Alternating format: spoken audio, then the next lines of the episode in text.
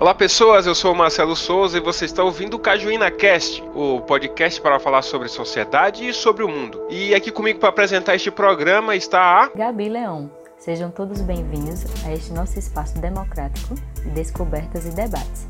E hoje vamos falar de arte e da importância dela para a nossa sociedade. Para essa discussão, trouxemos uma convidada, essa artista maravilhosa, para compartilhar experiências com a gente. Oi, tudo bom? Meu nome é Carolina Santos. Eu sou estudante de dança, sou estudante de dança na UF e é, eu desenho, tenho 22 anos. É, sou de São Paulo, mas moro aqui em Aracaju já vai fazer 5 anos. Desde a época das cavernas, há registros históricos de produções artísticas seja na criação de utensílios ou até mesmo nas pinturas rupestres espalhadas por cavernas ao redor do mundo. O fato é que a arte acompanha a história da humanidade há muito tempo. Com todas as suas alterações ao longo do tempo, a arte é uma forma de expressar o íntimo. E como tudo mais, no nosso mundo globalizado e majoritariamente capitalista. O que vemos é uma arte dualista, que enquanto de um lado há consumidores de elite, que têm o prazer do acesso aos produtos mais refinados e propriedades privadas de originais, e do outro, a grande massa que tem um contato com a arte normalmente de uma forma popularizada e industrial, seja pela TV, internet ou até outros meios de comunicação. Ainda assim, a grande maioria que, independentemente da origem de classe, é negada a possibilidade de compreender no modo mais humano, com maior profundidade o conteúdo da obra de arte. E aí vemos a pergunta: o que é arte para você? É, é muito doido você comentar sobre isso e esse tema vir tão à tona agora, né? Que assim, a gente falar sobre isso na verdade, porque no semestre passado eu tive uma matéria de estudo das artes e foi uma experiência muito importante para mim, até tanto desse receio de, de me titular, né? Esse título, né? Artista, né? Quando a gente se dá esse título ainda é um pouco meio receoso, né? Tanto por, por, forma como a gente enxerga a arte, o papel do artista dentro da sociedade e como, como ele é apresentado pra gente. Né? E eu, eu considerei, assim, foi de extrema importância para mim estar tá vivendo que é nessa experiência de. Foi uma experiência, assim, que nesse momento eu estava fazendo várias coisas é, voltadas à arte e todas elas discutiam esse tema. Então foi muito interessante estar tá vivenciando isso. Foi ano passado que isso estava acontecendo. E eu tive essa matéria, que era Estudo das Artes 1, e é, a professora chegou questionando, né, gente, o que, que é arte. E, e a gente ficou muito nessa subjetividade do que era arte. A gente falava tudo assim, muito abstrato, né? A gente conseguir. Nessa tentativa de concretizar algo que realmente é totalmente subjetivo. Aí veio uma fala dela, da professora Edna. É, Edna Nascimento, o nome dela professora genial. Ela chegou aqui pra, e disse pra gente que pra gente entender um pouco da arte, a gente precisaria olhar para ela com afeto. E isso me desmontou toda, assim. Porque eu fiquei assim, como assim olhar pra, com afeto, né? É porque ela falou que quando a gente olha com afeto para as coisas, a gente consegue se demorar um pouco mais ali. E com isso a gente entende que essas coisas fazem parte de um contexto, de um tempo de um lugar, e isso diz muito sobre, sobre determinada obra, seja uma música, uma dança, porque se fala sobre a nossa existência quando se fala de arte. E, e aí, a partir disso, eu fiquei muito na pira de é, quais são os lugares né, que, as, que a gente realmente consegue ter essa visão, esse olhar com afeto para arte ou para qualquer criação, né? E eu entendi que é uma coisa que a gente precisa muito ser treinada, incentivada. Então é uma coisa muito de base, né? Nesse mundo, como foram seus contatos e imersão na área artística? É, eu vim da, da periferia de São Paulo e, e lá eu entrei em contato com as fábricas de cultura. Eu estava lá no, na minha adolescência, toda rebelde. E ter encontrado esse espaço num lugar onde tinha tanta repressão, que para mim a escola sempre foi isso. Eu nunca consegui me sentir à vontade na escola. Eu não fui uma aluna muito boa na escola. Mas quando eu entrei em contato com, com a arte, seja ela arte de, de rua mesmo, porque nas fábricas de cultura lá do Jardim São Luís, na capital de São Paulo, a gente trabalhava com grafite, a gente ia para os lugares, entrava dentro das comunidades e experienciava muitas realidades assim e dialogava com elas de uma forma muito aberta. E a gente tinha essa liberdade de fazer o nosso desenho da forma que a gente acreditava e comunicar da forma que a gente acreditava que seria bom. E a gente não ia ser oprimido por isso. A gente meio que tinha um aval assim da, da comunidade para fazer isso. E era e foi muito revolucionário, porque ali eu consegui é, me expressar muito. E depois mais tarde, é, através da dança, que foi uma coisa muito doida também, tá experienciando isso, porque eu sou uma pessoa que não tem ritmo, não tem coordenação motora nenhuma. E aí que quando eu entrei em contato com a dança foi uma coisa muito inesperada, porque eu falei, eu preciso de eu fazer alguma coisa da minha vida. E aí eu passei em dança e falei, vou fazer dança. Mesmo não tendo ritmo nenhum, mas assim, com maior respeito em relação a, a, aos profissionais da dança e tudo mais. Só que, para mim, para um corpo que não dançava, ter experienciado a dança me desbloqueou coisas muito além do que eu imaginava. Então, assim, além de, de conseguir a expressão através do papel, eu consegui transmutar mais ainda. Foi como se eu desbloqueasse uma parte de mim onde me levasse a expressar ainda mais. Descobri que o meu corpo era capaz de ocupar espaços e isso significava alguma coisa. E logo aquele, aquela frase, né? O corpo é extremamente político e a sua voz é política. Toda forma de expressão é política. É uma, é uma forma de reverberar a sua existência. Então, é, ter passado por todos esses processos, tanto de escrita criativa, de desenho, de dança, me faz crer muito nessa potência gigantesca que é a arte. Então, assim, eu considero muito, muito importante. É uma forma de tu se colocar no mundo como um sujeito político. E é interessante pensar na, na arte, e isso é uma questão que tem voltado bastante, principalmente nos últimos tempos, né? Nos tempos complicados que a gente vem vivendo no Brasil atualmente. A, a, a arte ela tem algumas funções e ela te, vem ganhando umas funções novas ao longo do tempo, né? A arte passa por funções como a exaltação do belo, como hum, acho que na Idade Média ou até antes disso, que tinha que fazer é, sempre esculturas e imagens maravilhosas.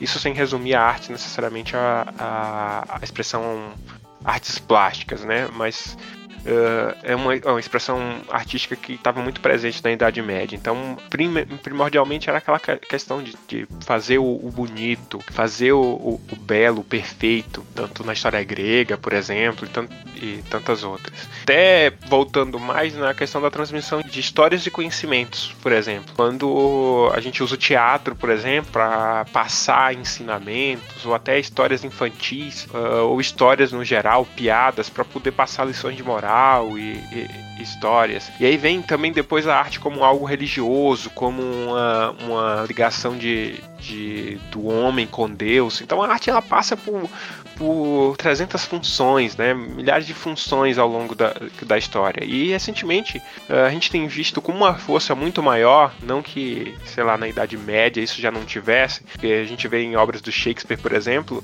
que tem um, um caráter muito político dentro do, da, da, da, obra artística do Shakespeare, né? Ou de tantos outros a, a, artistas. Mas nesse momento, principalmente crítico no Brasil, a gente vem tendo essa, essa arte como, um, um, como uma expressão política do ser, como uma manifestação política do, de, no território da crítica, de criticar o que o está sendo imposto, de criticar os poderes e, e etc. Uh, ah, como é que tu vê essa, essas funções da arte? É, tu acha que é possível fazer uma arte é, genuína sendo política? É possível separar a política da arte? Eu acho que não. Acho que a gente tem muita mania de concretizar as coisas.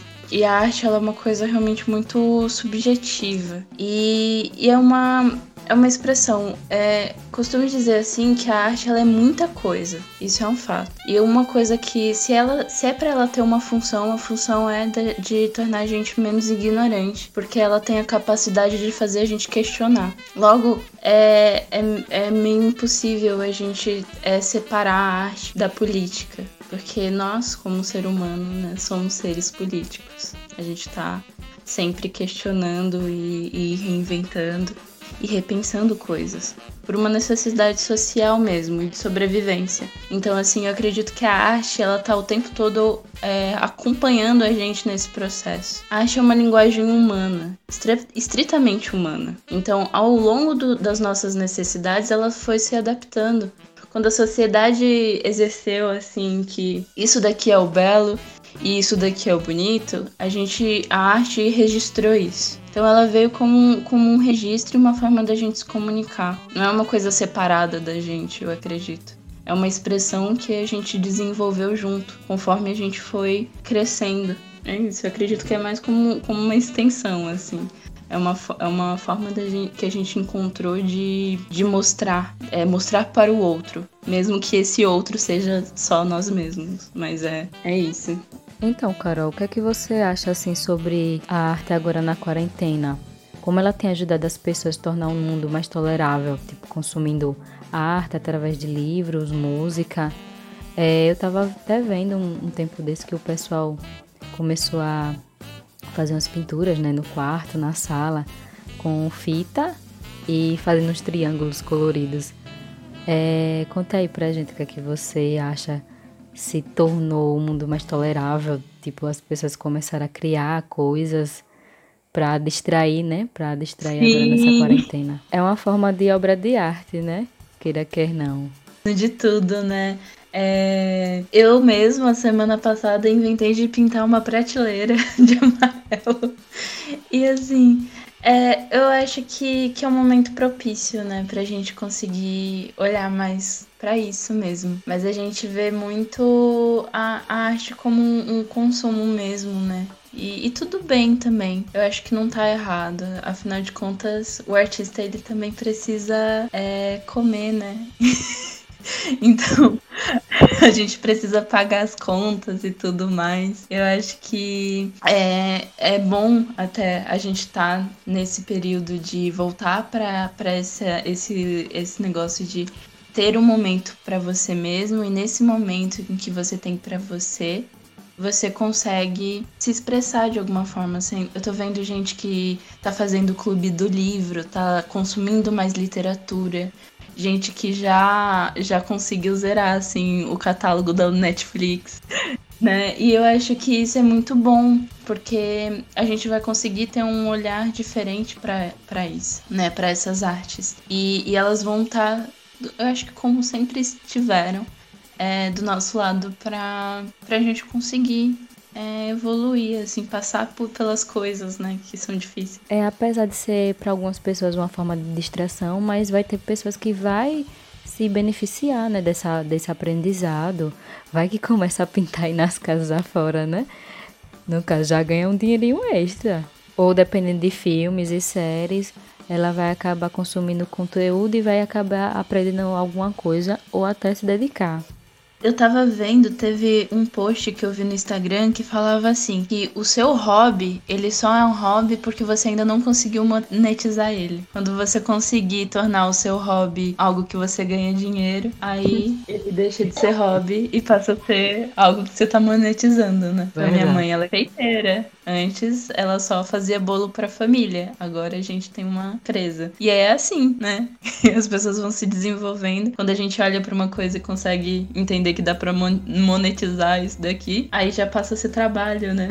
A Gabi pontua perfeitamente na questão do trabalho com a arte, né? Que é complicado a gente separar essa, essa questão porque muita gente às vezes acaba vendo a arte apenas como um hobby. E aí o artista, aquela pessoa que vive necessariamente de arte, que seja produção musical, seja produção literária ou artista plástico, por exemplo, uh, não consegue valorizar a, a obra dessas pessoas, não consegue valorizar o conteúdo, a produção dessas pessoas, porque vem a arte como um hobby. É, como é que eu vou pagar por um quadro se o cara tava lá, sei lá, se divertindo enquanto enquanto, enquanto produzia. Então a gente vem em uma questão muito importante que é a questão da, da, da monetização, que é, o artista ele tem que sobreviver, como você bem pontuou. E como é que fica é, essa, essa questão, principalmente agora no momento de pandemia, que como a Gabi também falou, a gente tá tendo um, um boom tão grande dessa da, da, importância da arte de tornar a vida tolerável mesmo, né? As pessoas estão consumindo para poder passar o seu confinamento uh, dentro desse dentro de casa, então consumindo essas artes para distrair, para passar o tempo, para se manter saudável até mentalmente. E como é que fica a valorização desse artista? Porque às vezes eu não quero pagar para criar um logotipo, uma pessoa para pagar criar o logotipo da minha empresa, por exemplo, um artista plástico, um designer, por exemplo, porque o meu sobrinho faz algo com cinco minutos. Aí não considera a qualidade de, de, dessa arte. Então, pegar e, e, transformar, né? Como você coloca a questão do transformar um hobby em arte, acaba que as pessoas não, não valorizam isso porque tu tá se divertindo enquanto faz, né? Isso é algo bem complicado de se, de se ponderar, digamos assim. É, é, uma, é uma ideia meio problemática, né? A nossa sociedade é um pouquinho problemática, né? Nesse sentido, porque o que é valorizado é aquele que dá sangue e suor, né? Você precisa se matar um pouco para ganhar um pouco de valor. Isso é um absurdo. Eu acho que é muito é muito doloroso ter essa consciência, na verdade. Eu ainda tô aprendendo, na verdade, também. Só que é é muito no sentido de que é performance. Para você conseguir uma valorização do seu trabalho, você tem que performar muito bem. Você tem que vender a sua marca. Você tem que ser um marqueteiro, né? E, e, faz, e, e se dedicar muito a isso. E mesmo que o, que o senso comum seja, ah, é, o meu, eu não vou pagar tudo isso, você precisa muito bater numa tecla. Pessoal que, que estuda comunicação, que, que tá mais nessa parte de publicidade, design, arte, freelancer. Gente, é muita uma performance para você conseguir dizer para o outro o quão o seu trabalho vale. E muitas vezes é só você, você vai ter que estar tá afirmando muito, coisa que pessoas de outras áreas não vão precisar muito fazer isso. De, de uma área mais, por exemplo, você vai na mercearia e você vai comprar, né, o negócio. Tem muito disso. Você vai comprar um, um leite. Aí a pessoa fala: ah, mas você tem tantas. Você tem tanto leite aí, por que, que você não me dá um? Você pode. Você tem vários, por que você não vai me dar um, né? Você não, não chega numa mercearia para fazer isso, mas quando você vai pedir para um artista fazer um desenho seu, você fala, ai, você desenha tanto, né? Por que, que você não dá um desenho seu para mim assim? Você tem tantos. É, é muito complicado. Aí você tem que ter toda um, uma estrutura psicológica de afirmação do seu, do seu trabalho, do seu projeto, para dizer, olha isso daqui é o meu trabalho e ele vale tanto. E é, muitas das vezes as pessoas se ofendem com isso. E assim, é um crime você ter tanta autoconfiança. Principalmente sendo artista. Nossa, é um abuso. Geralmente as pessoas que se ofendem são pessoas próximas, né? No caso, familiares, amigos. Acha assim, ah, mas eu tenho um vínculo com você, você tá me cobrando. Mas é o seu trabalho, você tem o direito de cobrar, você tem o direito de ser remunerada por aquilo, independente de ter algum vínculo com a pessoa. Né? Não entendem. E, e isso é extremamente problemático, mas diz muito diz muito em, em, como é que é, a arte está inserida na nossa vivência. Em como ela está inserida, né? Porque a visão que a gente tem sobre ela, porque a forma como ela retorna pra gente é, é de várias, várias formas, né? É, desde o design do, do nosso, da nossa mesa de jantar até o, a sessão da tarde que a gente assiste, sabe? É muito doido. Perceber é, essa, essa multiplicidade de arte, né? Agora falando um pouco de uh, um formato mais informativo, digamos assim. É, é, é, louco entender a arte como essa pluralidade, né? A gente é, atualmente tem academicamente falando, sete tipos de arte consolidadas, digamos assim, né? Uh, são, vou listar elas aqui: a arquitetura, a escultura, a pintura, música, poesia, dança e cinema. Então, alguns acadêmicos mais recentes ainda colocam a arte, eh, mais três itens aí como uh, manifestações artísticas, mas uh, não há um consenso acadêmico sobre isso, porque vem esses outros itens como mistura dos outros sete antecessores. Que aí entraria o videogame, os quadrinhos, a revista em quadrinhos no geral, e a fotografia, né? A fotografia como sendo uma variação da pintura, o videogame como sendo também uma variação da, da pintura e de certa forma do cinema, né? E os quadrinhos como varia também como uma variação da pintura. O Lindsay tá aqui querendo participar também, não sei se vocês ouviram, mas é, é a minha gatinha que tá aqui é, pedindo carinho. Então a gente tem essas manifestações culturais, artísticas, por exemplo, e a gente acaba colocando a arte em caixinhas, parece que é algo muito específico específico, né? Algo muito limitado. Então parece que tem um limite é, específico, né? Que tanto é que não, não entra nem a, a literatura em geral aqui como arte, ela entra a poesia como arte.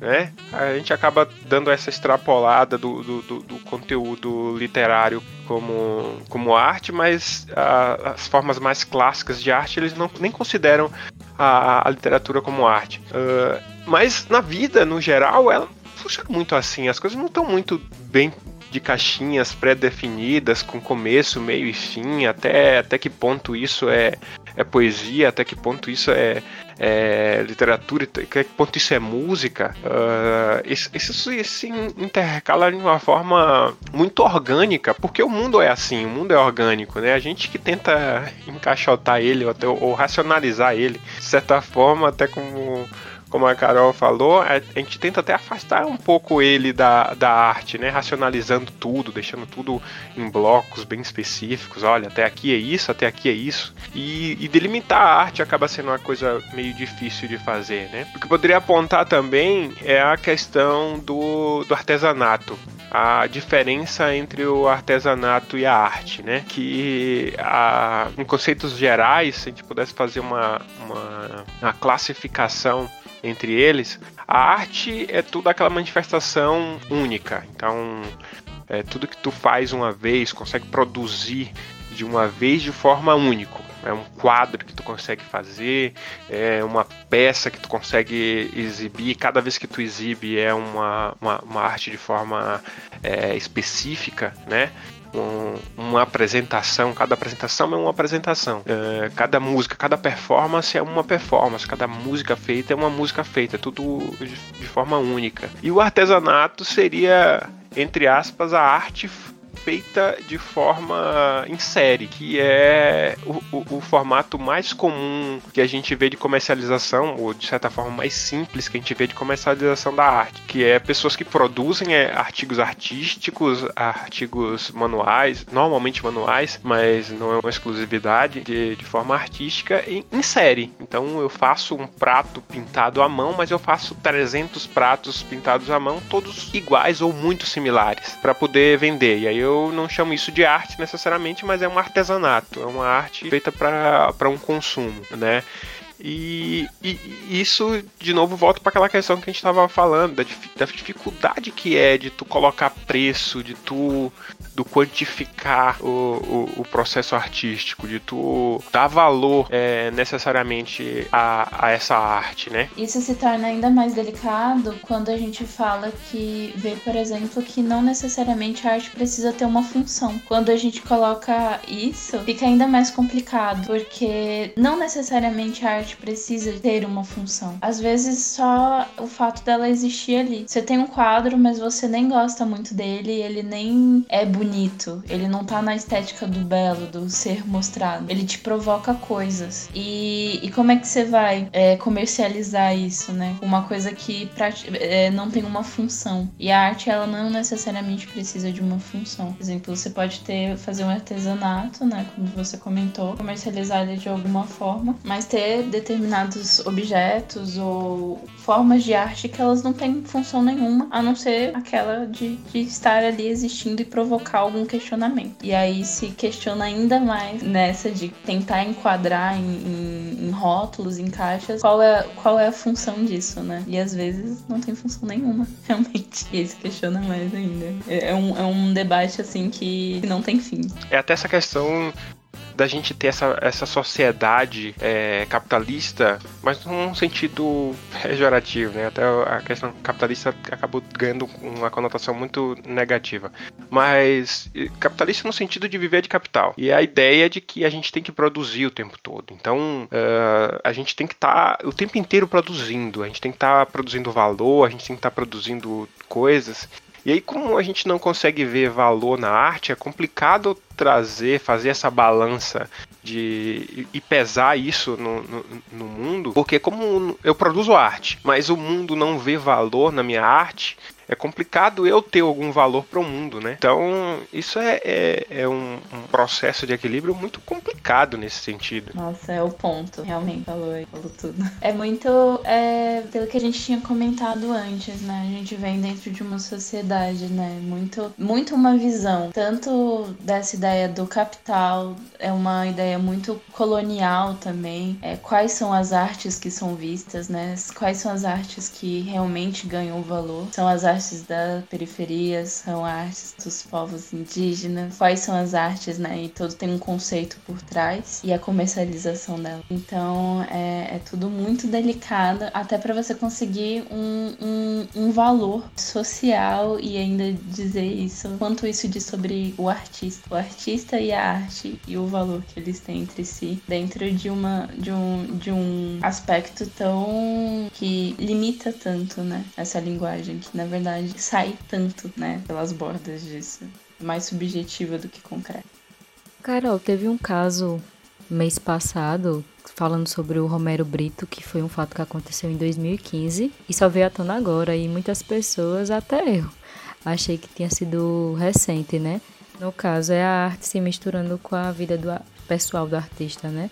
Agora os artistas estão sendo cancelados. Então teve o caso da moça lá que foi, né, no na convenção dele e quebrou a arte dele para mostrar que ela estava indignada porque ele distratou os funcionários dela. Então foi uma forma de reivindicar que ela não gostou daquela atitude dele, que ele não era mais bem-vindo no restaurante dela. É, eu queria saber o que, é que você achou disso tudo, do que ela fez, qual é a sua opinião sobre essa forma dela reivindicar a questão dos funcionários dela, os direitos dos funcionários dela. Ah, eu achei muito chique. assim, achei muito chique. Eu, eu acho que, que é muita. É muita arrogância, né, do ser humano fazer isso. Mas assim, essa é, é a minha opinião. Eu achei que assim, muito, muito bem, muito que bem. É muito. Ele ainda tentou salvar a obra, né? A cara dele foi a melhor. Mas não foi dessa vez, né? Sim. E não foi barata, né? Foram 5 mil dólares, que hoje estaria avaliado em quase 25 mil reais. Então, cobrar, comprar uma arte de, de 25 mil reais e quebrar na frente do artista, simplesmente, é, de certa forma, com uma forma de protesto, né? Sim, eu, eu achei muito fino, extremamente fino o que ela fez. Porque não bastante ela ainda ir lá, ela ainda comprou a obra e fez: olha, garoto, olha que você, isso daqui Ó, é a resposta. E assim, achei muito justo. Ela foi muito fina. É, como diria alguns, é um tapa de luva de pelica, né? É aquela coisa assim, eu vou te dar um, um, um tapa, mas não é para doer. É um tapa para doer fisicamente, pelo menos. É um tapa para doer internamente, para tu sentir teu ego quebrado, né? Essa, essa política do, do, can, do cancelamento, ela é bem problemática também, né? Mas eu acho que é uma reação meio em cardume, né? É tipo, todo mundo vai lá e cancela uma pessoa pessoa é cancelada. Mas aí depois a pessoa se esquece rápido também do processo. É uma coisa muito doida, né? E é, é tão novo. Fico também pensando o quanto isso vai, vai reverberar. A gente tá falando de internet, de arte digital, de pandemia. Tudo isso que a gente tá vivendo agora, a gente ainda não conseguiu digerir. Então, tipo, daqui uns 10 anos a gente vai falar sobre isso com as consequências desse processo. E a gente vai falar, nossa, você lembra naquela época que a gente tava cancelando todo mundo? mundo. Que época doida. Né? A gente tava de quarentena também, né? Que época doida. E aí eu, eu tava até comentando com uma amiga que a gente super acha, assim, as teorias, né? Ah, já as teorias da, da conspiração. A gente achando que quais são os movimentos artísticos que vão vir com a pandemia? Que tipo de artista, né? Quais são os artistas que vão vir? Do que que se fala? A gente tá falando muito sobre autoconhecimento isolamento dentro desse aspecto aí do isolamento. A gente fala muito de ansiedade, de depressão. As pessoas estão sendo obrigadas a se conhecer mais e lidar com o vazio. E a arte, ela fala do vazio faz muito tempo. Tanto na música, com a importância do silêncio na música, com a pausa do silêncio, e como com o reconhecimento de que o silêncio também é música. E com o, o trabalho, né, do, do vazio, né? Se fala muito no vazio. E a gente tá encarando muito isso de frente. Aí eu tô bem curiosa para saber qual é o movimento artístico que vai sair disso. Então, Carol, só voltando aqui rapidinho a questão do Romero Brito, né? É, o quanto a falha do caráter do artista invalida a obra que ele produziu, no caso, o que, é que você acha sobre isso? Muda alguma questão de opinião sobre aquele artista? Você continua não julgando ele porque ele fez certo tipo de coisa? Ou você meio que fica, vixe, eu vou querer consumir mais é, essa obra, eu vou querer consumir mais essa música? Vou querer consumir esses livros, filmes, etc. Invalidar, né? Eu fico, eu fico bem pensando nisso também. Eu fico muito chateada, por exemplo, quando eu tô escutando uma banda que eu gosto muito e depois eu descubro que é formado de um monte de macho escroto. E aí eu fico pensando, será que eu continuo gostando dessa música? Tem um artista que eu gosto muito. É, no caso, ele é cantor. Eu sou eclética, né? Eu curto de tudo um pouco. É, no caso, ele tem a opinião política dele, já comentaram comigo, eu já vi também que ele é a favor de um certo lado da política, né? Que não é a minha. Só que eu gosto dele como artista, entendeu? Independente da opinião dele, eu gosto dele como artista porque até o momento não afetou, assim, ao meu ver, nada, entendeu? Eu não vi nada, nenhum comentário assim que eu disse não, não, não, não vou curtir mais ele porque realmente esse comentário dele foi. não me agradou, não gostei. E também se a gente for pensar nessa forma de, ah, fulano gosta de certo político, fulano é do tal lado, a gente vai ficar de mal de todo mundo, ninguém vai viver mais, vai viver. As pessoas já andam brigando por conta de outras coisas. Imagina, eu tenho amigos que são a favor, desafavor e tá tudo aí. A gente tem que saber viver, respeitar a opinião do outro, né? É isso que a gente tem que fazer hoje em dia. É verdade isso é complicado porque, de certa forma, o que a gente está falando aqui é que, de certa forma, a arte é um pouco do espelho do que a gente é ou da nossa visão do mundo. E aí, quando a gente gosta de um artista ou de uma arte em específica, né, que aí a gente tem, nos últimos anos, assim, a gente tem tido exemplos desse tipo de eh, personagens desmascarados é, nas diversas artes, né? Então, se a gente contar cinema, música, etc., trocentos artistas cancelados por posturas é, racistas, homofóbicas, machistas e etc., que é muito complicado. E aí a gente vê se a obra, de certa forma, é, é um, um, retrato daquela, daquela pessoa naquele momento, né? Uh, o, a minha opinião é assim, é muito que a gente vê uh, é, é, exatamente isso. A obra é um retrato daquele artista naquele momento. E, e por mais que essas pessoas, em alguns momentos, tenham comportamentos machistas, etc., não necessariamente a obra dela vai refletir esse tipo de comportamento, né? Às vezes, poxa, vamos pegar, vou pegar esse exemplo que, que a Gabi trouxe do, da, do Romero Brito. Às vezes o cara pode ser um insuportável, né? Um idiota escroto, um elitista, etc mas a obra dele é, necessariamente fala sobre isso, né? Não conversa sobre isso. Ela não, não, não tem esse caráter político de tratar ou de priorizar uma elite necessariamente, né? É uma obra, né, artística que é, visa exprimir emoções. Há críticos sobre a arte dele, então, lógico, vou deixar para os artistas julgarem se a arte é de qualidade ou não. Mas enfim, tem gente que gosta, tem gente que, que vê valor na obra dele e não necessariamente é uma obra que levanta nenhum tipo de bandeira política. Eu costumo separar um pouco isso. Se o artista tem esse caráter é, político de trazer um posicionamento claro, né? E aí, quando esse posicionamento é necessariamente é, em favor de uma maioria, ou em, em detrimento de uma minoria, por exemplo, isso eu acho complicado, né? Então, tu usar a tua arte para ofender, para humilhar, para diminuir um grupo, um grupo em específico, eu acho que acaba sendo um pouco mais complicado. Mas quando a arte não necessariamente está associada a isso, é, é bem complicado. É, é sempre é, um assunto cascudo para se falar, né? É, eu fico muito naquele. Separar o artista da obra, sim, mas depende. A gente fica assim, é, é uma linha tênue, né? Entre a política do cancelamento e o passar pano. E aí a gente fica tentando se equilibrar naquilo de dizer, gente, mas existe um contexto. Mas é complicado.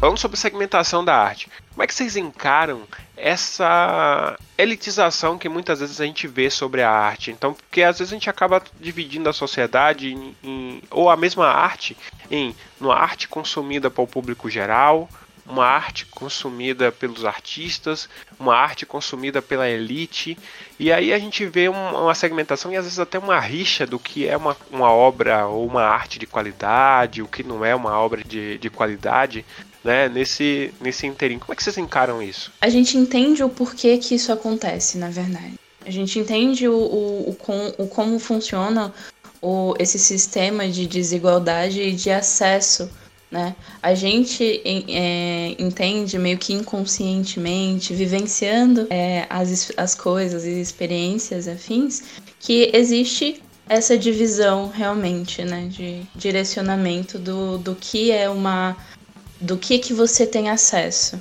dependendo dependendo da sua classe social, do seu tom de pele e e dos ambientes em que você consegue transitar com, com isso, né? Com, com essa sua carteirinha social, digamos assim. É muito, é muito problemático a gente é, não ter, tanto, ter um acesso limitado a determinadas artes. Né? Mas isso diz muito sobre a gente. É, eu vejo, por exemplo, sobre, esse, sobre a gente ter esse sentimento de, de, de vira-lata, né? De não reconhecer muito o nosso trabalho e como, como entendendo o, o Brasil, né, como essa síndrome do, do país colonizado. O Brasil realmente tem muito isso. E aí a gente vê, por exemplo, o, a Coreia, que está ganhando muito dinheiro investindo na cultura popular deles é, com K-pop, né? Que eles estão ganhando o mundo, assim, uma coisa extraordinária. E a gente, com uma potência muito grande, que é o funk, sendo desvalorizado pela gente mesmo, pelo próprio brasileiro. No sentido de que o funk é uma arte periférica, é uma arte de periferia. Então, assim, quando a gente vê o cara riquinho, que é né, o, o, branco rico da cobertura ganhando dinheiro com funk, é lindo e maravilhoso. Mas quando a gente pega um, um moleque da periferia preto, a gente não tem esse mesmo cuidado, esse mesmo carinho. E aí é muito, muito uma, uma questão de classe mesmo, de classe social, de recorte social. É, quais são os espaços que a gente consegue percorrer, né? Qual é o espaço onde a gente consegue é, entrar em contato com a arte e por que que é tão... É, porque só, só determinadas pessoas fazem balé. Só determinadas pessoas têm acesso à dança. Qual é esse tipo de dança? Qual é a qualidade desse, desse profissional? Né? Essas pessoas elas precisam se desdobrar para alcançar esses espaços, para desenvolver as suas artes. A arte é uma é uma é uma linguagem muito elitista muitas vezes, porque são equipamentos e cursos muito caros. Ser artista é caro, é muito caro. E, e para você conseguir se desenvolver e se tornar um profissional é, reconhecido, é ainda mais caro, né? Porque você vai estar sempre nessas subcamadas da sociedade. Para ser artista você precisa ter dinheiro, né? Teoricamente, mas não, a gente não precisa ter.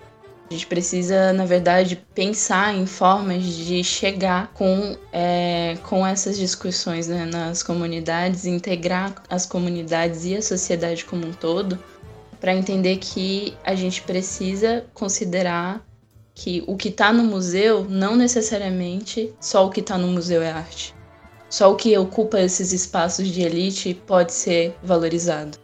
E com, um, com a internet, eu acredito que a gente teve um avanço nisso. Que a gente conseguiu acessar outras partes, outros lugares, né? Com, com, com esse acesso maior. A gente pode é, publicar, eu posso publicar. Se eu quiser, eu posso fazer um coletivo e publicar uma, um livro de ilustrações minhas. Isso com a ajuda da comunidade. Mas para isso eu preciso ter essa visão. E para ter essa visão, eu preciso acreditar que é possível. E para isso, eu preciso ter acesso a isso primeiro. Aí por isso é muito importante a gente começar a discutir mais o tipo de arte que a gente quer produzir e o como isso interfere na nossa, na nossa comunidade. Isso é, eu produzo um logo para minha mãe e isso é um logo mais artístico, mais profissional e isso dá um, um, um olhar diferente para para minha vizinhança. E aí o outro vizinho chega, nossa, que legal, é, dá para você fazer esse trabalho aqui comigo também. E é uma pegada mais artística, com uma estética diferente. E isso vai aos poucos transformando uma comunidade. Eu acho que funciona muito nisso. É um, um mecanismo meio de, de você ir por baixo mesmo, chegando a certo lugar, mostrando que é possível que os outros caminhos são possíveis. Não sei se eu respondi a sua pergunta. Eu acho que eu só fui viajando. Nossa, respondeu sim, com certeza. O que eu ia questionar agora é. É interessante como a arte ela acaba ganhando um significado novo, né? Quando a gente tem a bagagem suficiente para poder. para poder entender ela. Às vezes a gente a gente consome algum tipo de arte e às vezes só pelo automático, às vezes só por estar tá ouvindo a arte em si.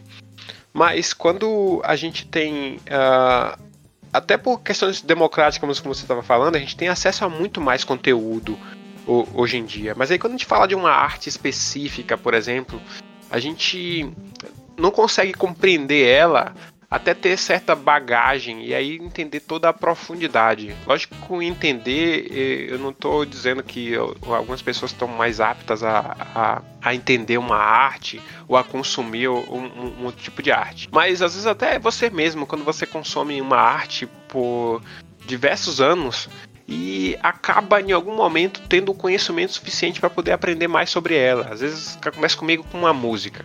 Por exemplo, tô ouvindo uma música, tem uma música que eu gosto há anos, eu ouço, acho ela divertidíssima e acho maravilhosa.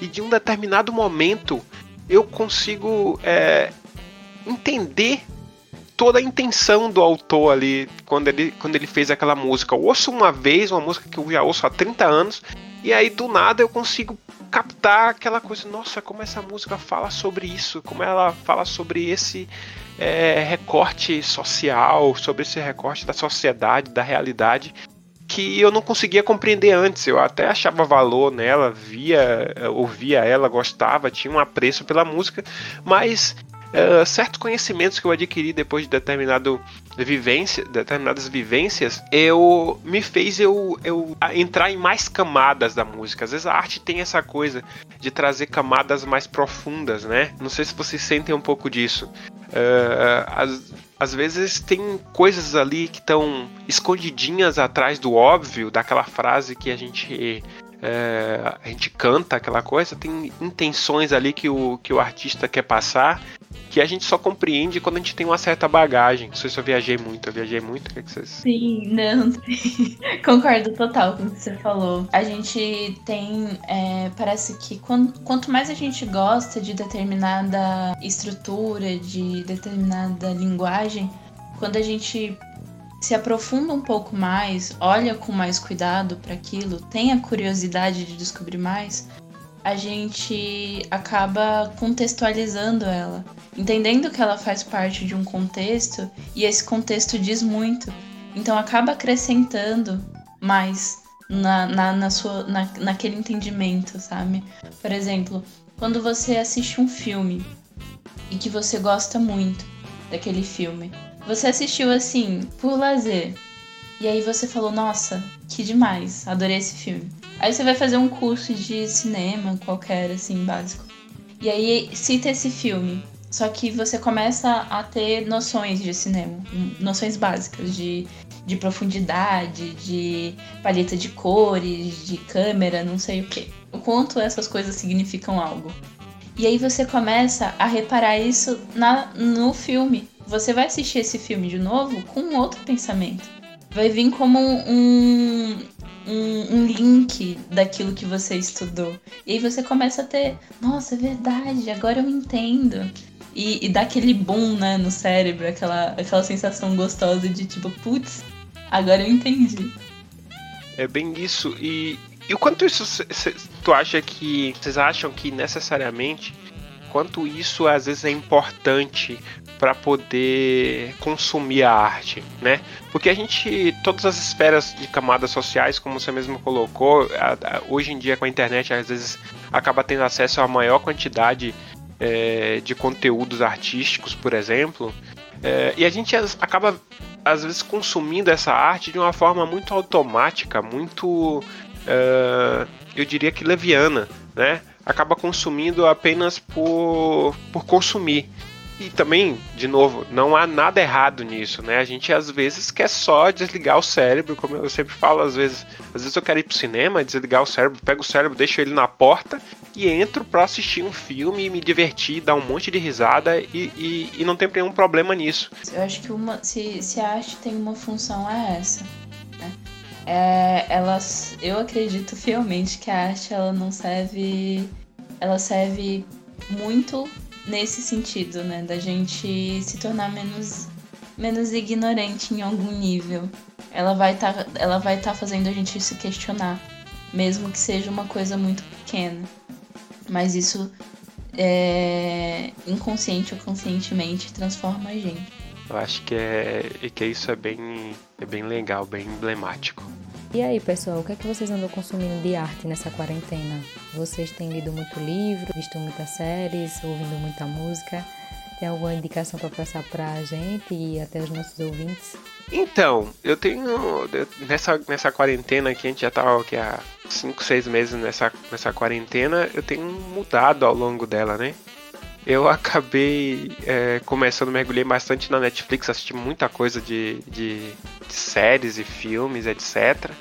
Agora eu acabei me voltando um pouco mais para os livros, estou consumindo alguns, alguns livros aqui assim, e até festas online, que o pessoal agora tá, tá consumindo festas online pelo Zoom, por outras plataformas até isso agora virou moda, eu tô, tô, tô aderindo aí, que acaba sendo uma companhia ali de, de ouvir músicas diferentes, acaba sendo uma rádio com pessoas ali também, que acaba sendo algo muito interessante. Não sei quanto a vocês. Nossa, festa online? Que legal! que coisa diferente, né? Legal. É, o que eu tenho consumido bastante é muita série na Netflix também. É, como eu tô, não tô de, de quarentena, eu tenho trabalhado bastante, eu consegui um emprego no meio da quarentena. E eu acabei não tendo mais tanto tempo para leitura e para essas outras partes que demandam mais tempo. Mas essa coisa que é mais automática, né?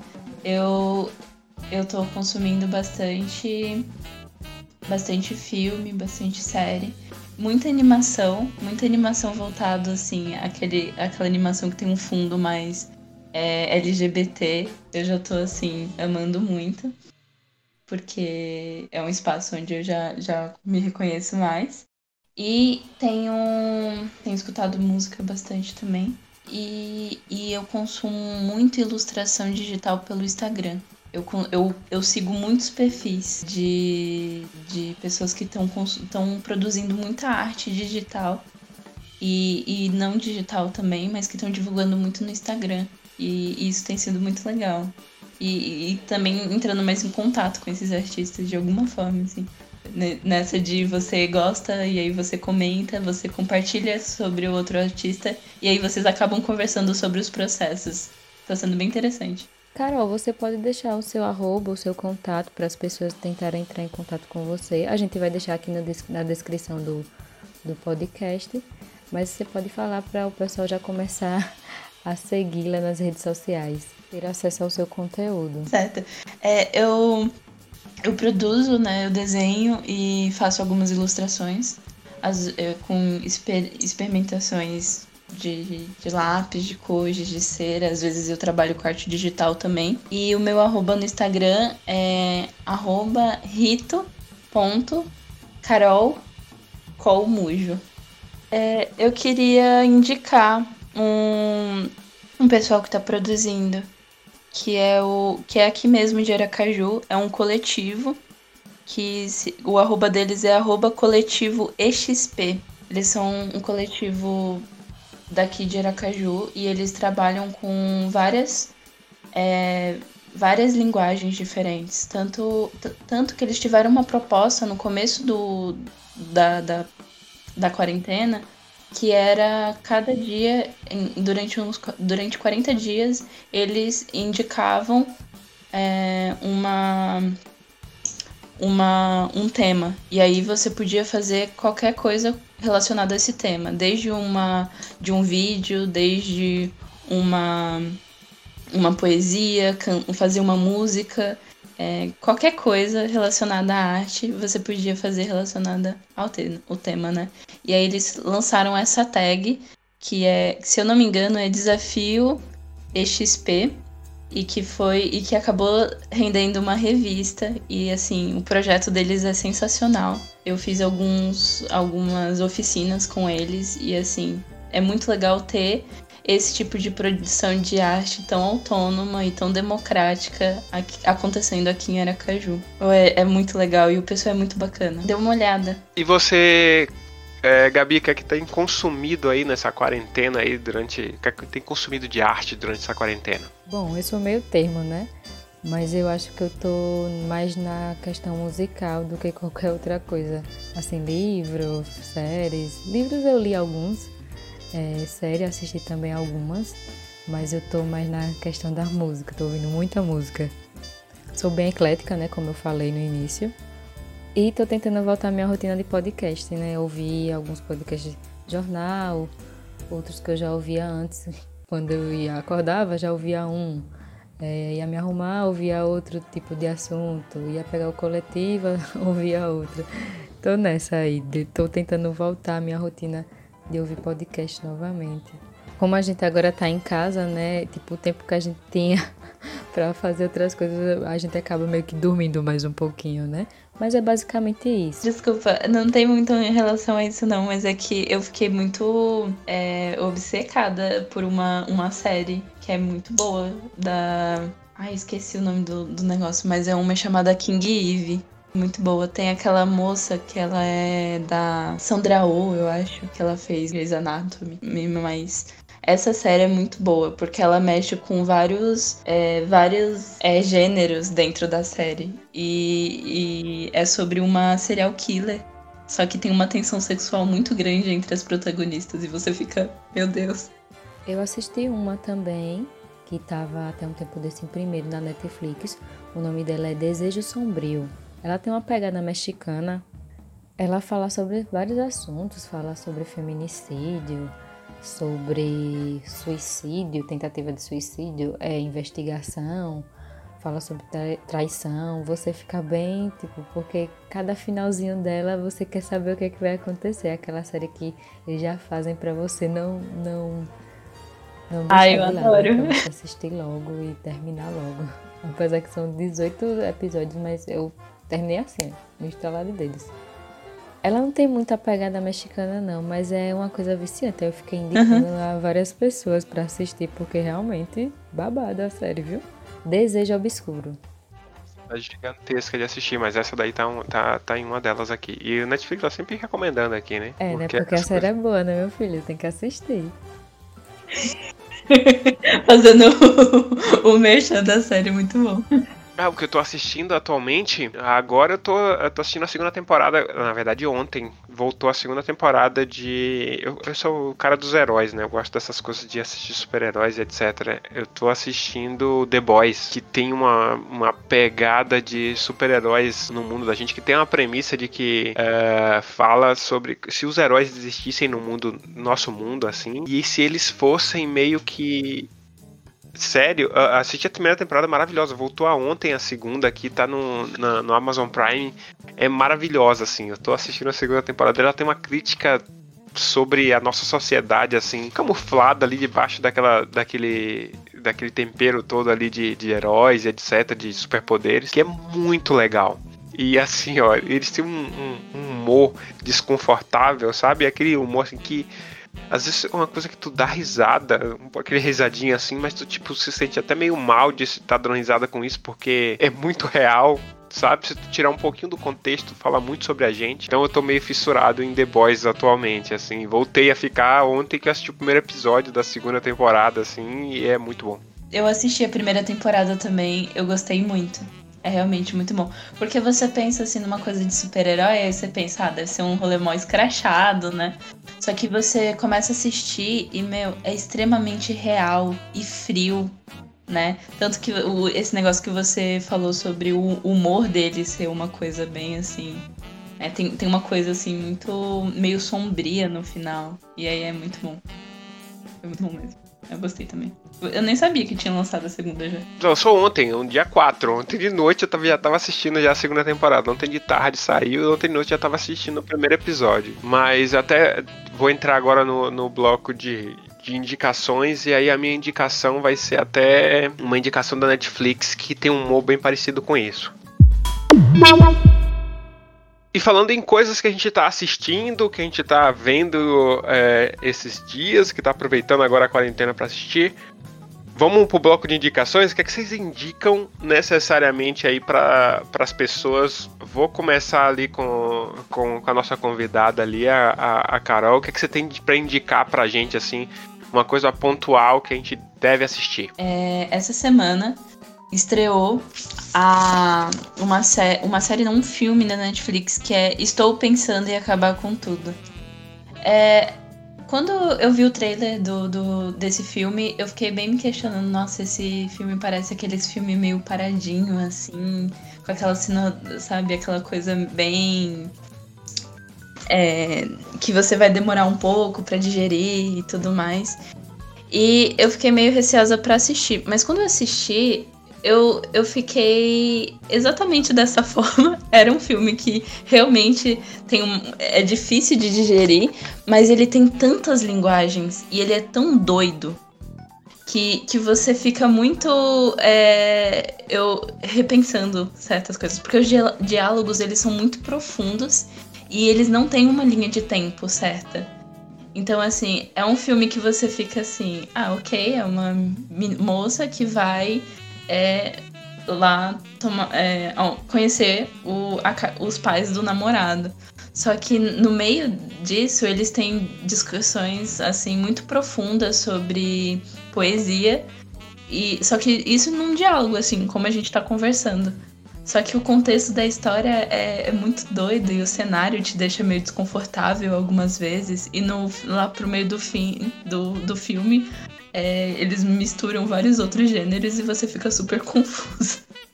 E assim, eu recomendo esse filme porque é, eu acho que as pessoas precisam pensar sobre ele. Eu, eu inclusive, preciso assistir ele de novo para procurar entender alguma coisa. Tem um, uma certa ressaca, né? Sobre. Acaba impactando tanto na tua vida que tu acaba tendo que refletir sobre ele para poder seguir a vida normal. Eu, particularmente, não sou muito fã desse gênero, mas. Porque eu, eu realmente gosto de, de ficar um pouco pagando de louca para as coisas, mas é, quando isso acontece é até interessante. Eles, eles têm muitas referências e são atores muito bons também. E aí eu fiquei assim, ah, vou ter que rever isso. E aí eu fiquei com vontade de indicar, indicar ele que eu assisti ele ontem e ainda tô digerindo ainda. Então, eu tenho uma, uma indicação do Netflix, assim, tanto, vamos, vamos seguir aí da linha da convidada, que é indicar algo do Netflix que às vezes está mais acessível para todo mundo. O que eu tenho para indicar, seguindo a linha da convidada aí, é um conteúdo da Netflix. É uma apresentação de stand-up de uma, uma comediante inglesa uh, chamada Hannah Gadsby. Gadsby. O, nome do episódio é Nanette. Então, se vocês procurarem na Netflix por Nanette com dois T's, o episódio tem uma hora e um pouquinho é, de um, de um stand-up. É maravilhoso o stand-up. É assim. é, é um soco no estômago atrás de um soco no estômago. Porque tu vai rindo de certas coisas que ela vai te trazendo. A performance dela é, é maravilhosa. É, é um, um, uma comediante eu falei que era é, inglesa, na verdade ela é australiana, tá? E ela traz, traz esse conteúdo, esse texto, assim, é muito pungente. Ela é, ela é homossexual, então, só que isso é o texto dela e ao mesmo tempo não é. Então ela vai construindo as coisas na tua cabeça e aí ao mesmo tempo ela vem lá e vem com, com um questionamento e, e te põe em dúvida em tudo que você estava rindo, que ela te fez rir há cinco minutos atrás, sabe? é um texto muito é, poderoso que ela tem, assim, que acaba uh, sendo um. É, é, maravilhoso, eu acho que vocês têm que assistir. É Nanette, saiu em 2018 ali na Netflix. Nanette com dois T's. Procurem lá, é um stand-up de uma hora e um pouquinho, deve ser uma hora e vinte mais ou menos, não lembro exatamente qual é o, o, o, o tempo do episódio, mas vale muito a pena. Tu vai dar risada, tu vai chorar, eu tive, eu pessoalmente tive que, que dar uma pausadinha, eu tive assisti um pedaço, parei, eu disse eu não vou conseguir.